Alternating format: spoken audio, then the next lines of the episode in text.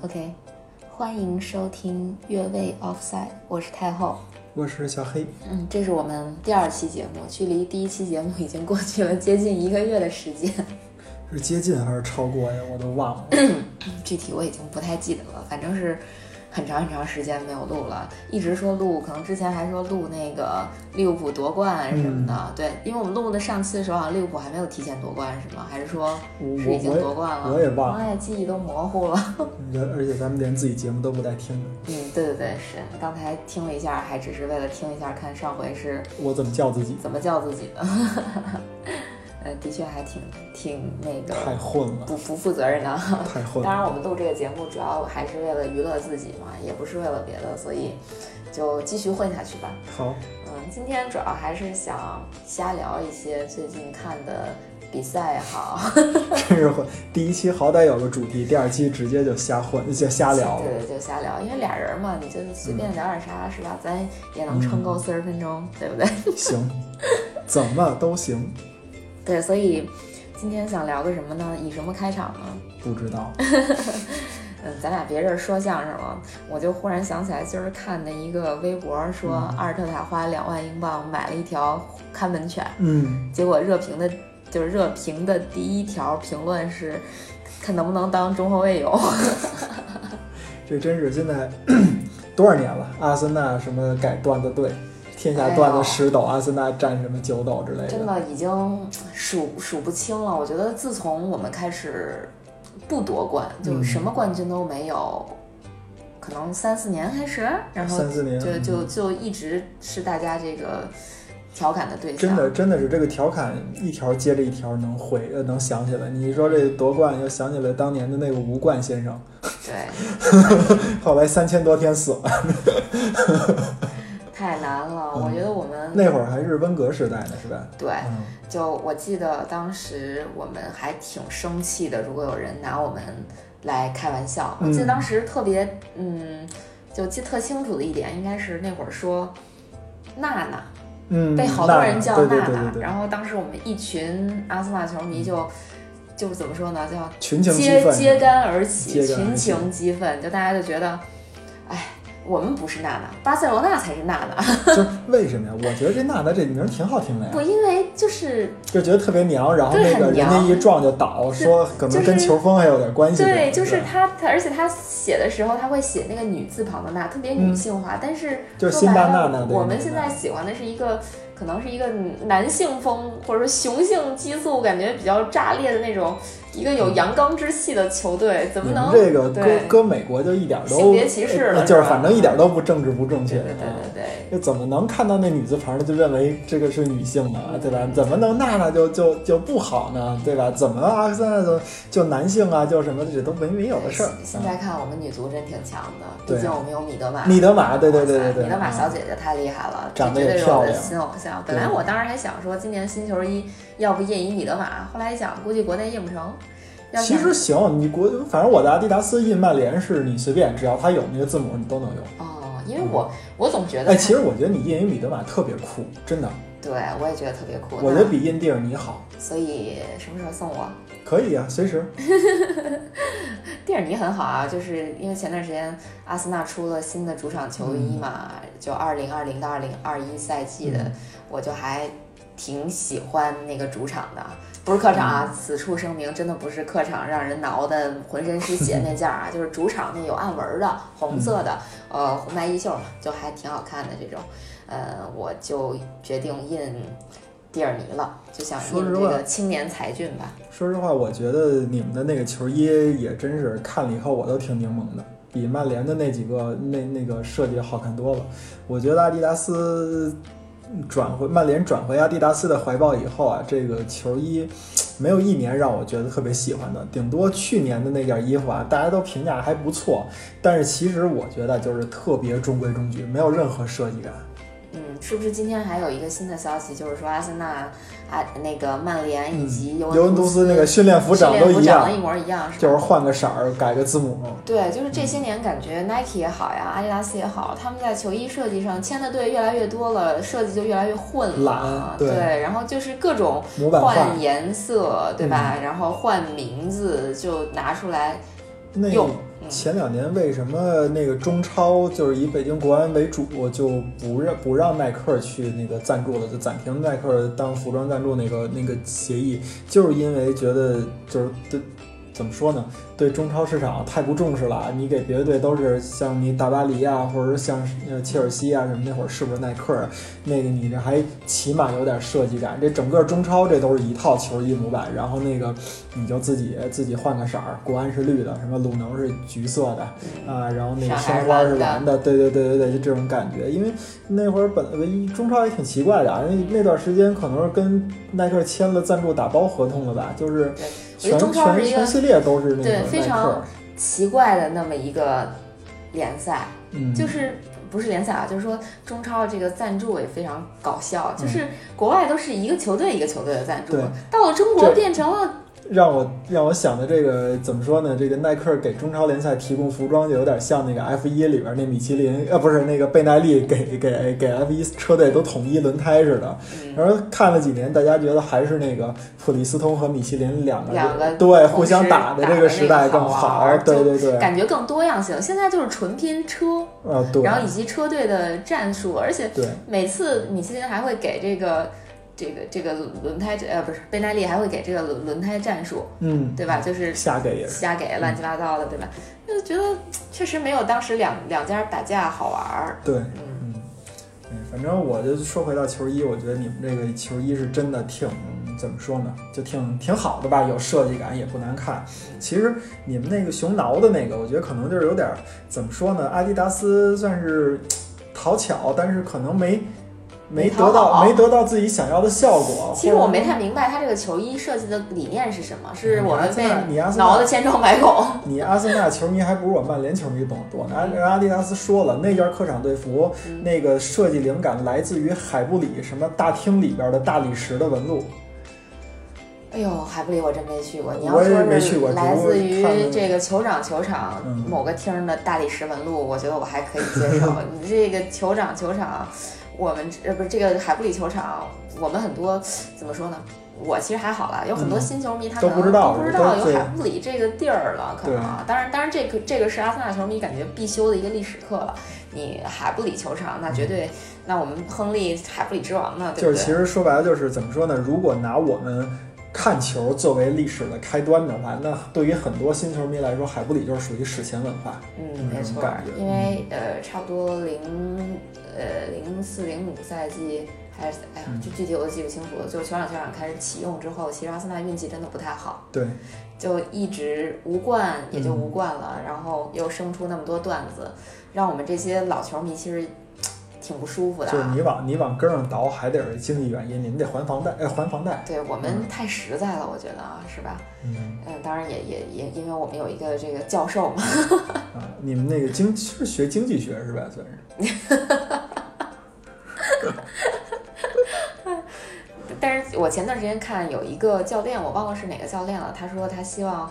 执教英超的某支球队得到的权利，就像当年的福格森跟温格一样，就除了自己是球队的 coach 之外，还需要是一个 manager。他想瞎了心了。对，真的是想瞎了心了。我觉得现在这个不管英超也好，或者说其他的这个联赛的俱乐部也好。基本上也不会再出现类似于福格森或者温格这样的人物就是所谓的就是褒义版、褒义倾向的叫一手遮天，是吧？嗯，对。其实我觉得从这个足球发展，而且在温格执教的后期也不是这样，也不是这样对对对，就是他从足球发展到这个时代来说啊，也不应该再有这样的模式了。其实可以说，就是独裁者的这种这种模式。嗯，因为你这样的话，就是成败完全在于这个人本身嘛。对，福格森跟温哥那个时代算是曼联和阿森纳赶上好日子，就是说很幸运，他们的这个几乎是每一项决策都是对的啊。到现在，而且我这也才证明他们是足球史上伟大的教练。对对对，那肯定是，就是你包括现在像那个什么足球总监、技术总监这些。这个职位的引入，然后再加上你的这个数据系统的这个庞大等等的，它其实可能更多的是一个怎么说呢？叫教练班子吧，这么说。嗯，俱乐部的管理肯定是在不断进步的，他不可能说就是就是一成不变，然后一直一个人来规划所有嘛，对吧？毕竟一个人的智慧是有限的嘛。我记得那会儿是是福格森刚。退休那会儿吧，莫耶斯时代，我看有一个说法是说，曼联在曼联的那个。因为你的那个教练里边肯定会呃，就是球探吧，球探系统肯定有人是一个主要的球探，就有点像那个部门总监那意思啊。然后呢，他可能底下底下还会有一些这个其他的普通的球探，就是这个人的位置会相当高，呃，就是相对高一点。他们就说曼联也有这么一个一个人，这个人我忘了叫什么了，是麦克吉尼斯，不是不是那个不是球探，反正就是有这么一个很牛的这个球探，说是。曼联所和世界当时所有的球探，呃，不是这个球员的这种能力啊、水平啊，包括分布啊，都在这一个球探的脑子里。就是当时好像好像有一个说法比较极端，就是说如果这个球探明天要是。出了车祸去世了，或者说是大脑有什么损坏的话，曼联整个的就是球探体系就全都瘫痪。就像这种情况，也是现代足球它或者说是一个现代企业它极力要避免的。对我，我宁愿让所有的人都没特点去流水线化，我也不希望说是因为一个人的那个对存在与否，对整条线造成一个多大的影响。嗯，没错，就是。的确是，不管是足球也好，还是其他的工种也好，其实真的就像你说的，是在极力避免失去一个人就失去整个世界的这种管理方式。对，但是对于我们这样的就是纯外行或者说纯一个看热闹的观赛者来说啊，他失去的可能恰巧也是全世界，因为你看。非流线呃流水线化时代的时候，你可以找七二一代，对吧？呃，飞哥、齐达内说出来，内德维德，这都是属于这个呃怎么说呢？就是就是技术特点完全不一样的七二七三那，然后你再说七五七六那一代啊，贝克汉姆、贝隆、罗纳尔多，然后你再到八零一代，包括卡卡呀、什么小罗呀，然后梅西呃不是梅西什么梅西，艾马尔啊，什么罗西基呀等等这些啊，这这都是属于是。你可以说是百花齐放，但是流水线的里边只出来了 C 罗和梅西，一直到现在。对，这也是咱们前段时间有在非这个怎么说呢，就是非录节目的时候讨论过的一个问题啊，就是我们觉得好像感觉从八五往后就很少有那种。百花齐放的感觉了，就是有那么两个一两个拔尖的 C 罗啊、梅西啊，你再去叫一些名字，可能就没有那么以前那么响亮了，不是成批出现，比如说曼联九二班，呃，对，对吧？一大票这个厉害的人，对吧？就是感觉你这边，我们我们说老说七六一代，七六一代，包括那个什么那个。那叫范尼斯特鲁伊和克鲁伊维特啊，两个人完全是一九七六年七月一号出生的，同年同月同日生，两个都是荷兰的顶级前锋，然后技术特点那么不一样，然后让你就觉得这，而且就是一提到七六一代，就是大家都觉得特别好。那你就再往前七二一代，再往后一点八零一代，就是这种感觉，这三代人完全都接上了。那如果你再往前七六七二一代，再往前五五六年，应该是属于那个六六六六年六七年那。一代那一代就等于对于咱们来说是一个史前文化了，对吧？对对对。基本上就是可能也就谢林汉姆啊，什么那个克林斯曼那一那一堆，克林斯曼还还大点儿，好像是，反正就是就这不是还还小点儿，就这一堆人这种这种情况。那你再往后，你咱咱们都一直看着，你就觉得这个。比如八零一代往后呢，那就是八五一代，那就是梅西、C 罗出来了俩人。你再往后九零一代，反正我觉得你即便拿克罗斯来说，拿那个内马尔来说，也并不是一个让现在来说每个人都能信服的这么一个人物。嗯，我觉得是。当然，咱们可能站的角度是我们这个年代，然后去数，对吧？去往前数、往后数。如果比我们更小一些年龄的球迷呢，可能这个。他可能站到他的角度讲，他也许能给你说出来一堆和 C 罗、梅西不能说齐名啊，或者是那个这个这个这个其实事儿我也想过，也挺好玩的。你说咱们觉得现在的这个球员没有原来那么如雷贯耳了，会不会跟咱们的年龄越来越大，咱们的对他们的要求越来越苛刻有关系？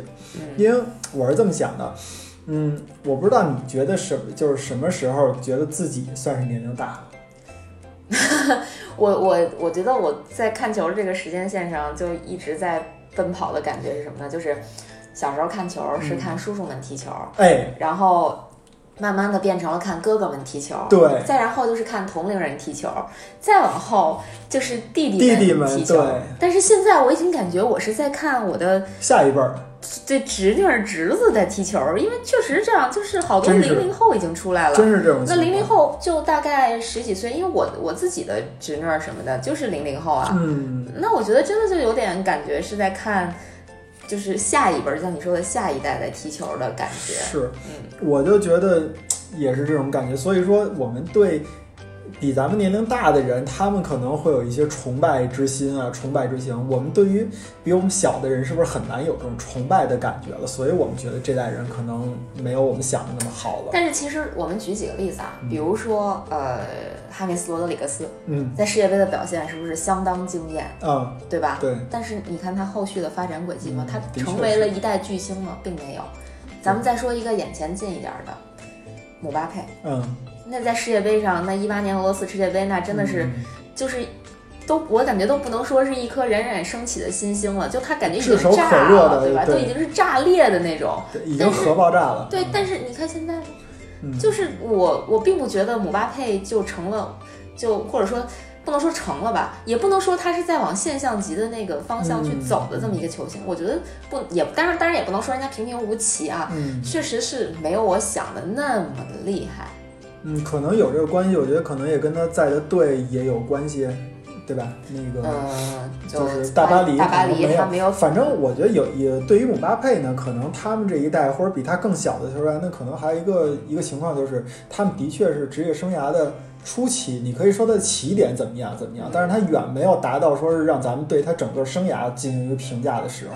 嗯你比如说，嗯，比如同样啊，咱就说伊布，你看伊布他也没拿过欧洲杯，也没拿过欧冠，呃，这是最典型的吧？嗯也没拿过这个欧洲啊，什么世界足球先生，这嗯大家觉得很可惜。但是谁提到伊布呢，都是属于啊，我不是就是不是第一、第二，你也是一个第三、第四这种水平的啊。所以说，呃，为什么呢？就是因为他这个年龄到这儿了，然后他可能在各大联赛都有过自己，都证明过自己了。他这一路职业生涯可能虽然没有到最顶的那珠穆朗玛峰那八千八百四十八米，但是他至少能到了这个呃八千四百米，对吧？或者说是八千八千二百米这个水平。你看他这整个职业生涯，你觉得都在这个维持在这里边儿，所以你可能对他更好评价一点儿。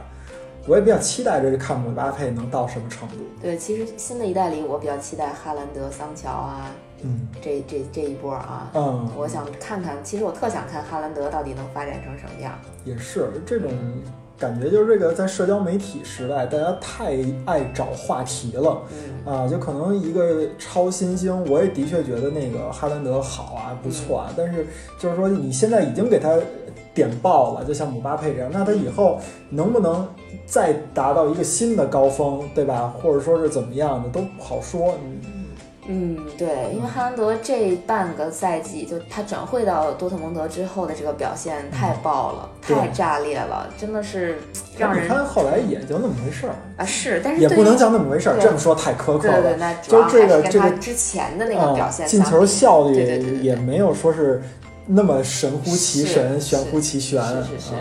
这个，当然我还比较期待我我我场的这个萨卡，我觉得我觉得包括马丁内利都是我嗯还蛮期待的。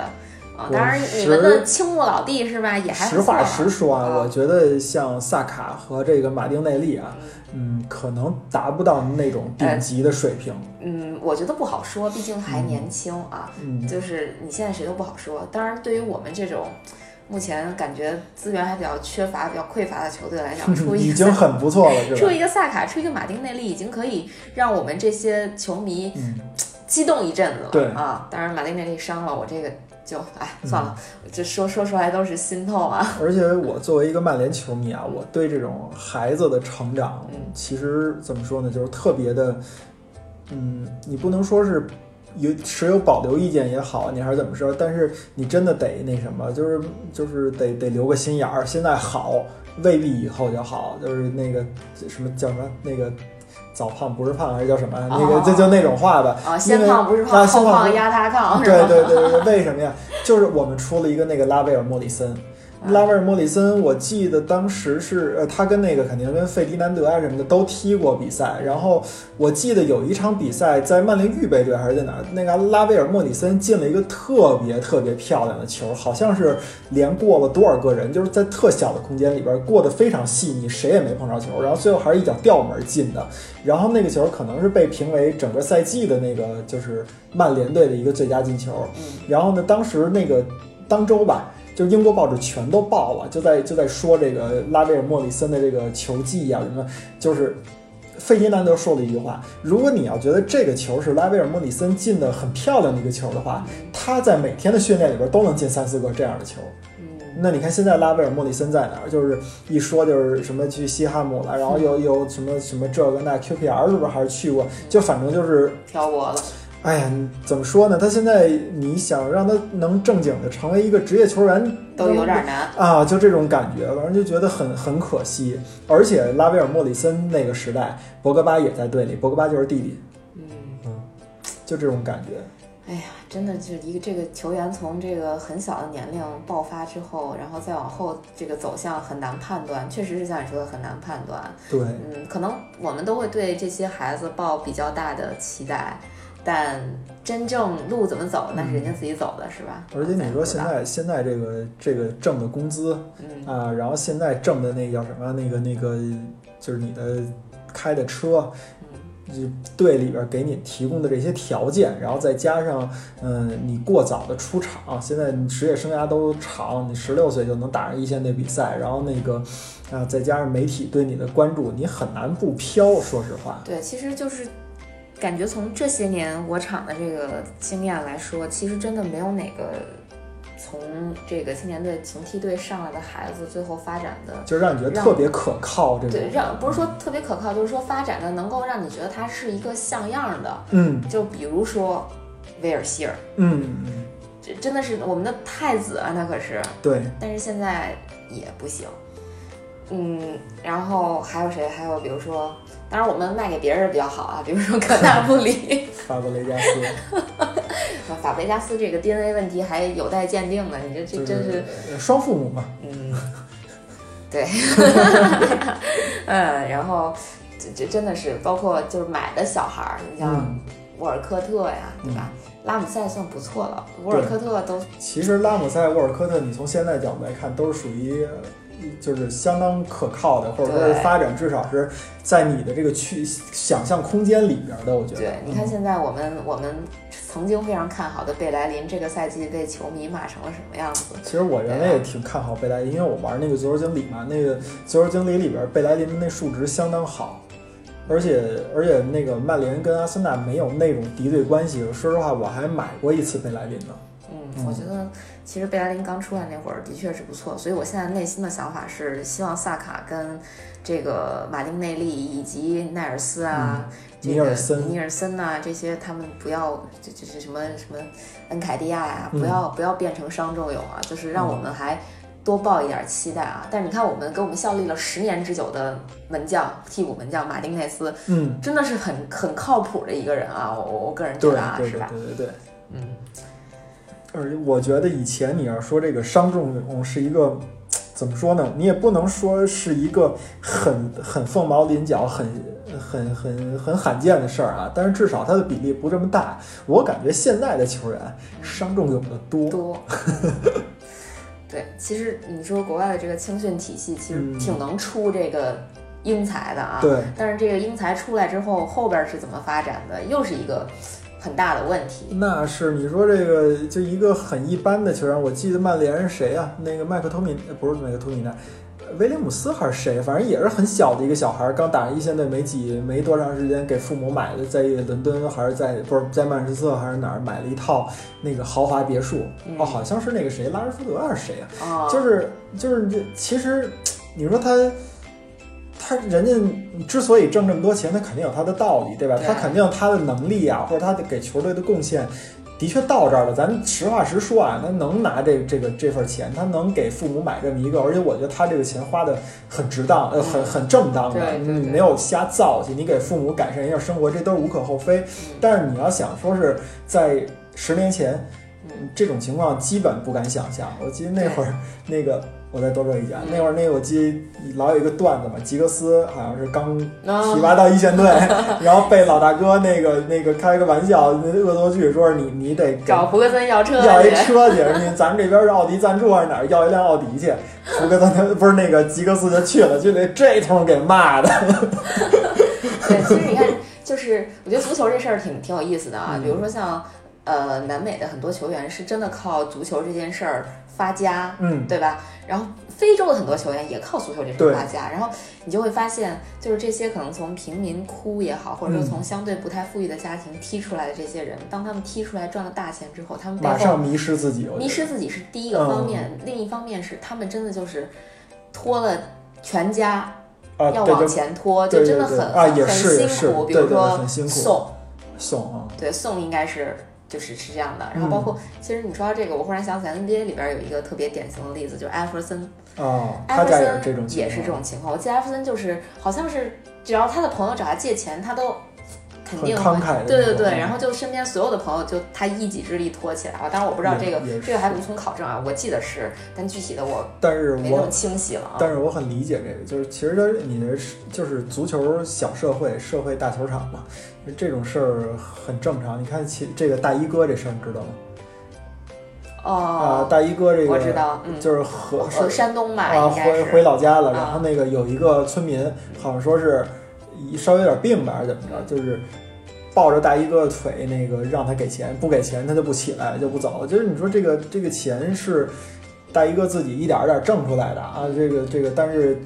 村民就觉得你就应该给我，你付了。就是我觉得现在有一些人吧，你从他们的心理来说啊，嗯就不对。我当然我不是说艾克艾弗森的朋友们，这我不知道。我是说，我从大衣哥这个事儿，包括看那个视频，我就感觉，你说老老说一人得道鸡犬升天，有好多人他甘愿当这个鸡犬。对，啊，就是你得到你是人没事儿，我当我的鸡犬，你给我我我要我就是我就觉得很不好。嗯，对嗯，包括其实你看很多中了彩票的人去领奖的时候，都是戴着面具或者怎么样，对对对。其实很害怕，说我中了大奖之后，我身边的我都不想说亲朋好友，我都想说狐朋狗友来过嗯来就找你借钱或者，有。些时候就是你挣大钱，的确就是你不能光看贼挨揍不呃不是光看贼吃肉不看贼挨揍对吧？啊，但是你有时候跟一些其他的人，就是没有挣到这些大钱，或者说是相对生活水平不那么高的人去说这个挣钱不容易的事儿的时候，他是不理解的。理解的，对对，他就觉得你一个月挣一万也好，挣五万也好，你就是啊，你哗哗哗的来钱，他就只能看见你哗哗哗的来钱，对他不看见你什么三天两头的熬夜，那个北对什么洛杉矶凌晨四点的，对吧？他不是看这些，对。嗯，哎呦，咱们俩怎么讨论到社会问题？咱不是说球吗？就是这个越位嘛，我对们叫越位了，其实刚才还想说说这个这个足球这运动跟 F 一还挺不一样的啊。嗯其实 F 一就明显是一个富人运动，对对吧？就是感觉你入门的时候，你都是得有点家底儿的那种。如果你家底儿不够的话，你根本就没有办法入门。因为很多人是开卡丁车上来，一步一步走到 F 一的嘛。开卡丁车就是一个很耗费钱的问题。你就比如说像现在我特喜欢的当红炸子鸡 勒克莱尔克莱尔，对吧这就？绝对人生赢家哦。那当年勒克莱尔那也是爸爸资助不起了，对对快资助不起，他开卡丁车了，对吧？然后他才去找了那个比安奇，比安奇，嗯对，因为当时比安奇的爸爸应该是在尼斯还是哪儿嗯开一个赛车场，然后呃，比安奇的爸爸应该跟勒克莱尔的爸爸是认识的。嗯你，说这这个辈分就乱了，比安奇还是勒克莱尔的教父，啊，他们俩外外国人不讲究的，岁，对对对，老是谁抄谁一份儿，要不然咱俩单拎，咱俩单拎。对对对对对，然后在比安奇的鼓励下，嗯而且比安奇也有资助勒克莱尔去给他找经纪人呀等等，嗯然后最后让勒克莱尔才能继续他的赛车生涯，目前走到了他的这个哎，这个我就觉得就是，当然开人家就是家庭，或者说特别像比安奇已经逝者这个玩笑不太合适啊。但是我忽然就是看勒克莱尔这种这种轨迹，有点像，不知道你玩过没玩过一种游戏，它有一种情节，就假如说是有一个瀑布，嗯。你站在瀑布底下，你要往上走嗯啊，然后它那个不断的给你往下落那个木木木块儿，啊你可以踩着那木木块儿跳上去。啊，但是你每踩一下，那木块儿就往下掉，你要你得赶紧跳，不跳的话你就就下去了。对，所以说等于是他先踩着他爸爸的木块儿去资助他，然后他爸爸都快支撑不起了，然后他又跳到了比安奇那儿，然后比安奇逝世了，可能或者怎么着，然后他又跳到了现在的法拉利的这个车队啊，说白了有点现以现在这个状态啊，有点踩着勒克莱尔这感觉，不是什么呀，有点踩着维特尔这个感觉了。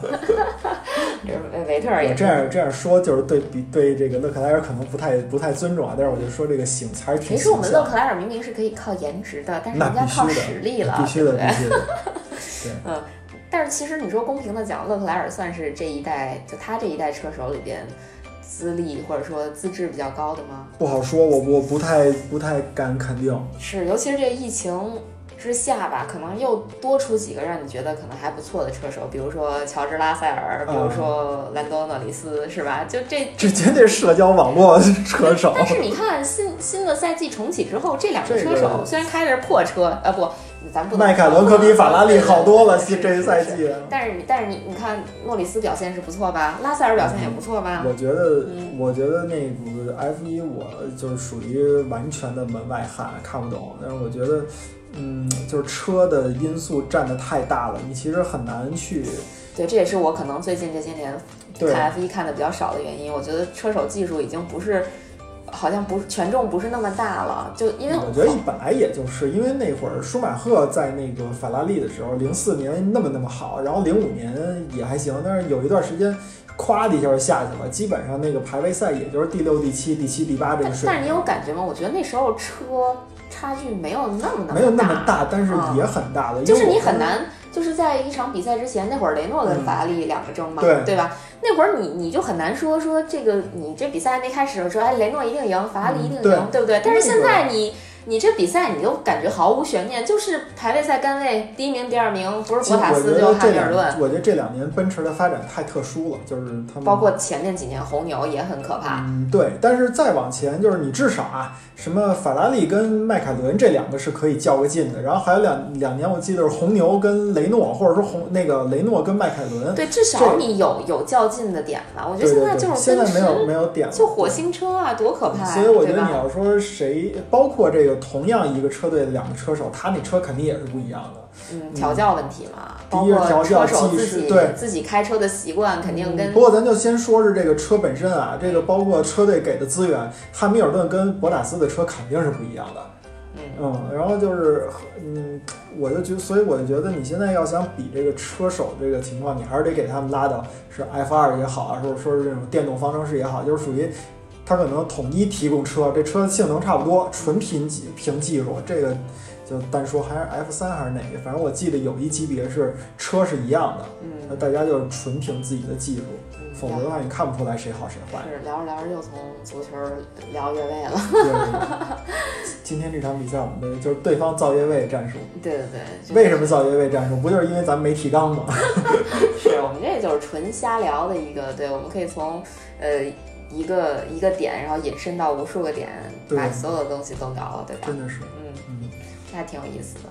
就有时候你就觉得体育这个东西，好多东西不是你预设完了你就你就知道结果这种，对吧？是好多莫名其妙的这个原因和这个这个这个叫什么现场情况在里边，所以这就是可能所谓的直播的魅力。因为那会儿我记得他们有讨论过关于。直播和录播的问题，就说比如说一场足球比赛，你愿意看直播还是录播？那显然直播呀。灵灵魂拷问一下，显然是直播啊！我录播我我是看不下去的。对，就就在没有，比如说在没有社交网络的情况下，你也不知道这个这个比赛的结果，让你去看录播和直播。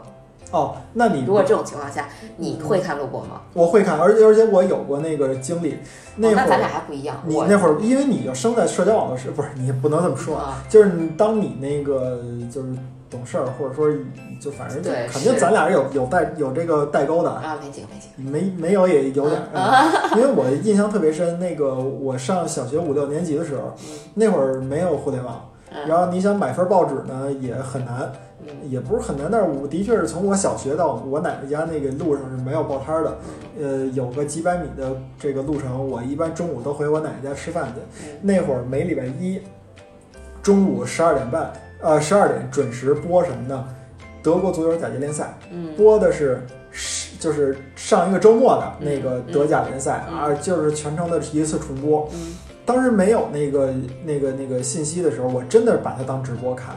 那时候我印象特深，有一次那个当时那个解说是黄健翔、李维淼、于大川这三位老师、啊，那个有一场比赛直播的是拜仁慕尼黑的比赛，然后呢，他那个底下会德甲会给你有一个滚动条，告诉你同场同时踢的比赛里边谁跟谁是几比几，然后谁进的球。当时那个于大川那个念法兰克福的一场比赛的时候，那个就是他就明显就就随着那个字幕滚动，就是法兰克福啊是几比几，是进那个领先于谁谁谁谁，然后进球的是他说到这儿，他自己的那个话已经提上去了，然后我当时也跟着很激动的，就等着他说杨晨，实际上真是杨晨进的球，我当时真的就在我奶奶家，我就是啊，就那种就快庆祝起来那种感觉了。嗯那那会儿真的是没有直播，那就把这当直播看。嗯，那还真是有有可能会有一点点代沟，因为我印象比较深的是，我那会儿会干嘛？就是比赛结束，他第二天不有新闻嘛？嗯他当天就有新闻嘛？对就头天晚上比赛，第二天早上的这个早间新闻，嗯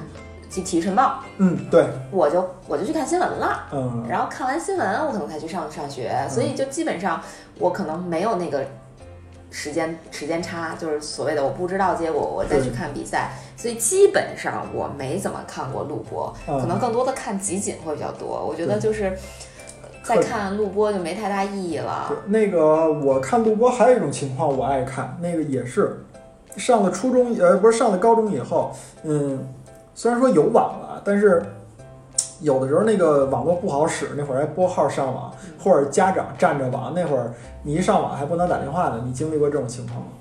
嗯，拨号上网啊对对对好像经历啊，有有时候你这个家妈妈在单位给你打电话，打三个电话不那个一直占线，就知道你干嘛呢 啊，那那种情况。当时我印象里边，那会儿我已经上高中了还是初中了啊，可能是初中吧。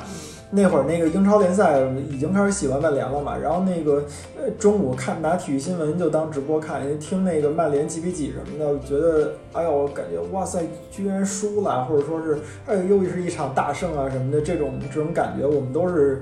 嗯，之前都没没有，就怎么说呢？就就反正就是，你就当直播去听。嗯而且我印象特深，有的时候也是要初中的那个那个小伙伴儿，初中我们已经在学校吃午饭了，嗯那学校没有电视，然后我们有一个同学，他的家里边儿就等于是离学校比较近，他就回家然后看了体育新闻，然后我们。都他，你想他十二点下学，嗯他回到家吃饭十二点半，嗯吃完饭怎么着也得十二点四十，这个这个水平了。我们真的是溜溜等到他十二点四十，然后去听他告诉我们曼联昨天晚上几比几。不不敢想象吧？这个真的不敢想象，因为我们，我但是我们都经历过。我们初中还是回家吃饭，包括嗯高中我都是回家吃饭的，这是地地域的不同。我对们我我那会儿就是，我记得很印象很深刻的是高中时代吧，嗯我们那会儿。呃，看早间新闻，看午间新闻，看晚间晚间新闻嗯都看，嗯就是我指央五的新闻啊。然后每周好像是一三五还是二四，还是反正就买《体坛周报》。对，二四对，那会儿《体坛周报》特别抢手，在我们学校，我不知道为什么，我我我当时记得我们好像是在教学楼三楼还是四楼，然后一打下课铃就冲出去，冲出去，对，一定要第一个冲出去，冲到这个这个我们学校唯一的一个报刊亭，而且嗯就来一份《体坛周报》，然后一份《体坛周报》就是全班传看，就班里至少得有一份儿。我记得我当时特别老，丢了多少张了？对我当我我攒了特别多，然后我我一直都买，然后当时就是一买完之后一回班里头先。把足球版拿出来先看，然后把嗯篮球版传到后边，其他男生看，然后再翻过来，大家再我在看篮球，嗯他们在看足球，看完之后，反正发现综合体育基本没人看啊，就嗯基本上没几个人看综合，然后我再把综合再翻一遍，就那会儿真的《体坛周报》不知道为什么啊，我想起喜来了，那个。体坛周报应该是一三五，然后135吧然后有那个足球周刊是里边二一，三五，而且偶尔，比如说二四有欧冠的时候，它还会加一加，对加刊啊，应该是周四吧，我记得啊。哎呦，那会儿真的，那那个时光是挺挺挺快乐的。那会儿真的挺快乐。班里的男同学打成一片，因为啊没几个女的喜欢喜欢体体育育，对，是就是挺。那个叫什么？那个我也是，你说九九年欧冠决赛，曼联二比一领转逆转那个嗯，拜仁，拜仁，我是怎么知道的这个这场比赛的消息呢？你想他那比赛也是因为那会儿欧冠决赛是叫周中体，他跟那欧冠的时间是一样的，礼拜三、礼拜四。然后呢，那个礼拜四、礼拜三凌晨踢完了以后，那个那个他应该是三点四十五的比赛，然后那个踢完了怎么就说五点半吧，大数六点的。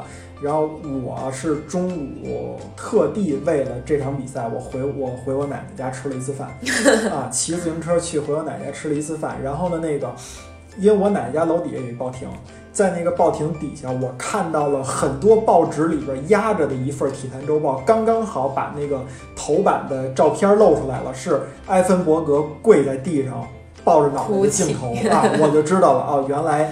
这场比赛曼联赢了，嗯，但是你也不知道那个过程的跌，完全不知道，完全就看那后来看那大标题了嘛，就是记不住，但是肯定是跟绝杀或者逆转有关系的。其实你说这个，你知道让我最震惊的一个一个事儿，特别逗的，也也是也是看不了直播，是那是哪年的欧冠呀？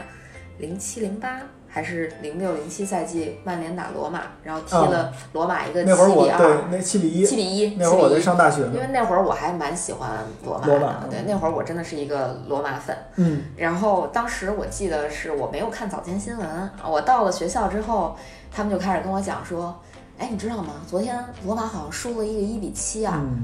我说什么？我说不可能嘛，就是我我个人觉得罗马就算再玩这个所谓的群狼战术，再没有防守，丢七个是不是有点过分呢？当然我不知道后续阿森纳还丢过八个，是吧？就这这我就自黑一下吧，真的是，这对我怎么可能丢七个呢？哎，我还跟人讲，我说不可能不可能。然后这个课间我跑去买这个体坛周报，一看。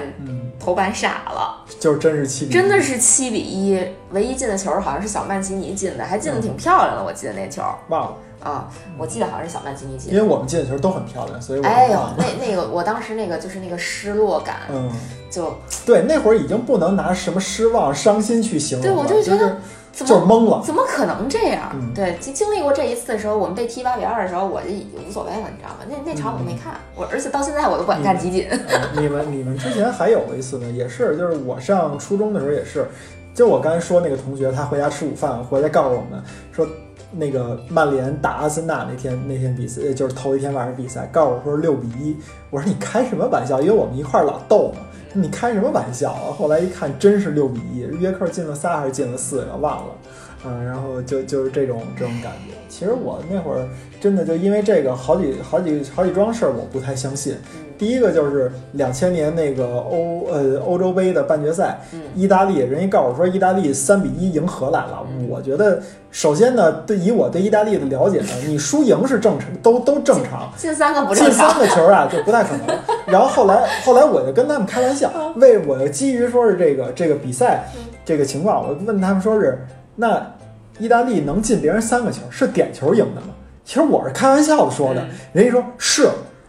然后我说：“嗨，你别逗啊！你告诉我几比几，到底怎么着吧？”人说：“真的，意大利三比一。”我我说：“真的，意大利。”我说：“真的，意大利就就这么能进人三个球？这得谁进的呀？”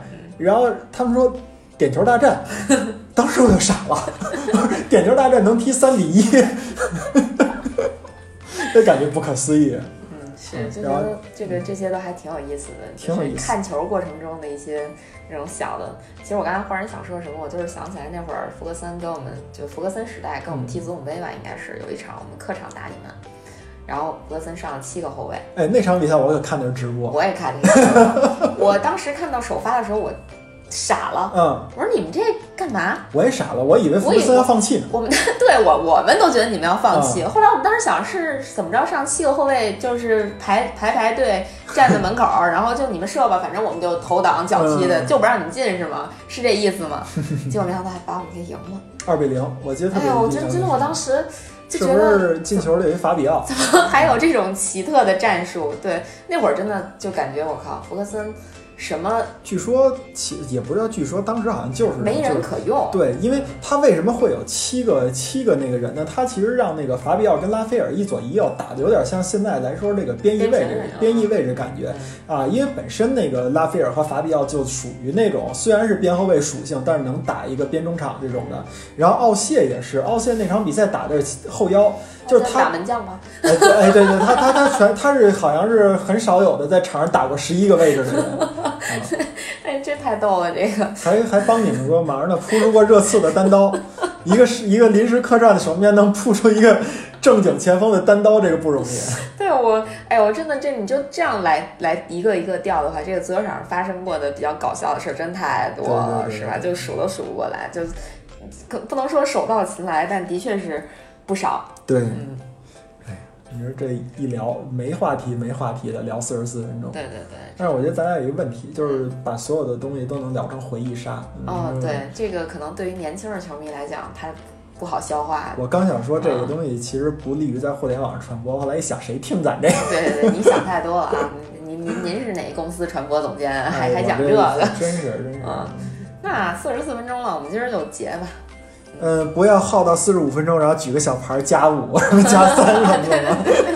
是那真越位了不？你看，哎，你说这，我忽然又想起一事儿，你发没发现，就是英超复赛以来，加时的时间特别长。我不知道你有这个英超感觉吗其实一般加时时间都挺长，不不，我觉得现在异常的长，是吗我我看我场比赛，好几次加时都是七分钟、啊，那是九，分钟。嗯，就因为以前我们开玩笑说福格森时间是吧？你加班多对吧？你别别的也就是四五分钟，四五分钟嗯撑死了，五分钟很长了，嗯加时、对对不对？常规不就是进几个球加几分钟嘛，对对吧？然后你再看伤停，有有有几个受伤，你再象征性再加个一两分钟，对吧？但是最近我感觉复赛以后的英超一加时就是七分钟、嗯，八分钟、九分钟，就我感觉这自己多多出一加时赛来。对我觉得就是一两两个两个情况吧。第一个情况，我一直觉得英超本身的那个加时时间就长，嗯因为它好像是那个英超有一个不成文的规定吧，就是基本上都会给你拿三分钟做一个衡量，就是上半场可能加时少点儿吧，就是你除非打得特别流畅，加一分钟、加两分钟的我也见过，但是有好。很多时候都是加三分钟，直接就补时三分钟，下半场再补时三分钟。对，我觉得三分钟都 OK，但是一个半场补八九分钟，我真的觉得有点儿另外一个就是可能，哦，我知道为什么了，嗯因为现在也多了一个那个补水时间，多了一个补水时间，它也没有很久啊。那它也是两三分钟啊。反正我是觉得这啊，它应该是那个，我记得补水时间大约是九十秒吧，应该是一个可能是。九九十秒，然后记得最多应该不超过两分钟。你知道为什么你老觉得你们那边？你想你们伤多少人？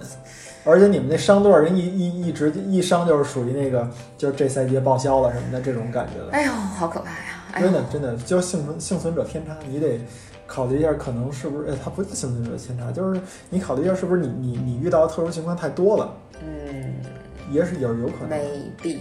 有可能。好，我们已经加时了一分三十秒了。我再加是一个，我忽然你一说补时时间长，我突然想起来，就是说，呃，之在之前啊，小时候我听说过最长的一个加时是就正常比赛加时，九七年的美洲杯决赛，那个巴西打玻利维亚。补时了十三分钟，补时那十三分钟为什么呢？因为场上俩俩队打起来了，补了十三分钟。没比赛终止，然后呃重对隔日重赛已经很啊，不错，对对对，或者判一所以所以你要从从这个角度来说，现在的加时的确是挺长，而且英超本身加时就喜欢长加时。对，其实这个这个让我们这种就是领先之后不知道该怎么踢的球队，心惊胆战。我觉得也是，曼联也是，那就一比零比，赛赶紧对我觉得一比零就是吹吧，就别踢了。对，就嗯真的就感觉，我去，怎么还没完？对怎么办？快把我速效救心丸拿来！就是这种感觉。我都不用，我直接就是一看加时五分钟，我就我就可以去死了，因为我知道 肯定对方会进一个了。OK，那今天的节目就到这儿。我们好像说要提供一什么小知识是吧？啊，分享老分享，我根本就没什么准备，我就想，忽然看到了以前网上一个帖子啊，就是有一场比赛，有一个人进了一个特别漂亮的任意球，这个其实很常见啊，但是不常见在哪儿呢？就是防守队员有一个人站在人墙里边，然后他突然就是退回到了那个守门员的门线上。然后，因为他他知道那个对方可能会挂一个角吧，他就站在那个角，可能球来了，我头球一下还能给顶出去。但是他跑过去以后，马上又回来了，回到人墙里边了。然后对方那个任意球正好就挂到了他本来要守的那个角上，然后底下好就是那个那个当时那个博主发了一个那个。就是配的文字，就是那意思，就是说这个球员你后悔不后悔？然后底下很多球员，呃，底下很多球迷都说什么悔青了肠子吧，或者怎么怎么样，怎么怎么样。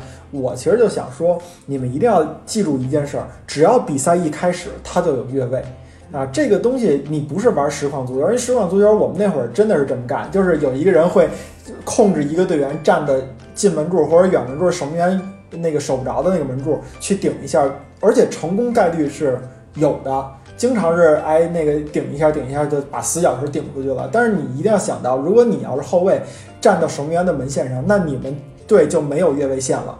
因为你已经站到了你你们这方的最后一个线里边，那对方我完全就不用再踢，直接任意球了。我把球有一个人站在守那个那个后卫的前边，他肯定也站守门员前边。我只要把球传给他，马上这个球就是射，就是那什么。有本事你这个进攻队员，你再去找人，不是防守队员，你再去找人盯他。当你盯了他以后，你的这个人墙或者你的防守线。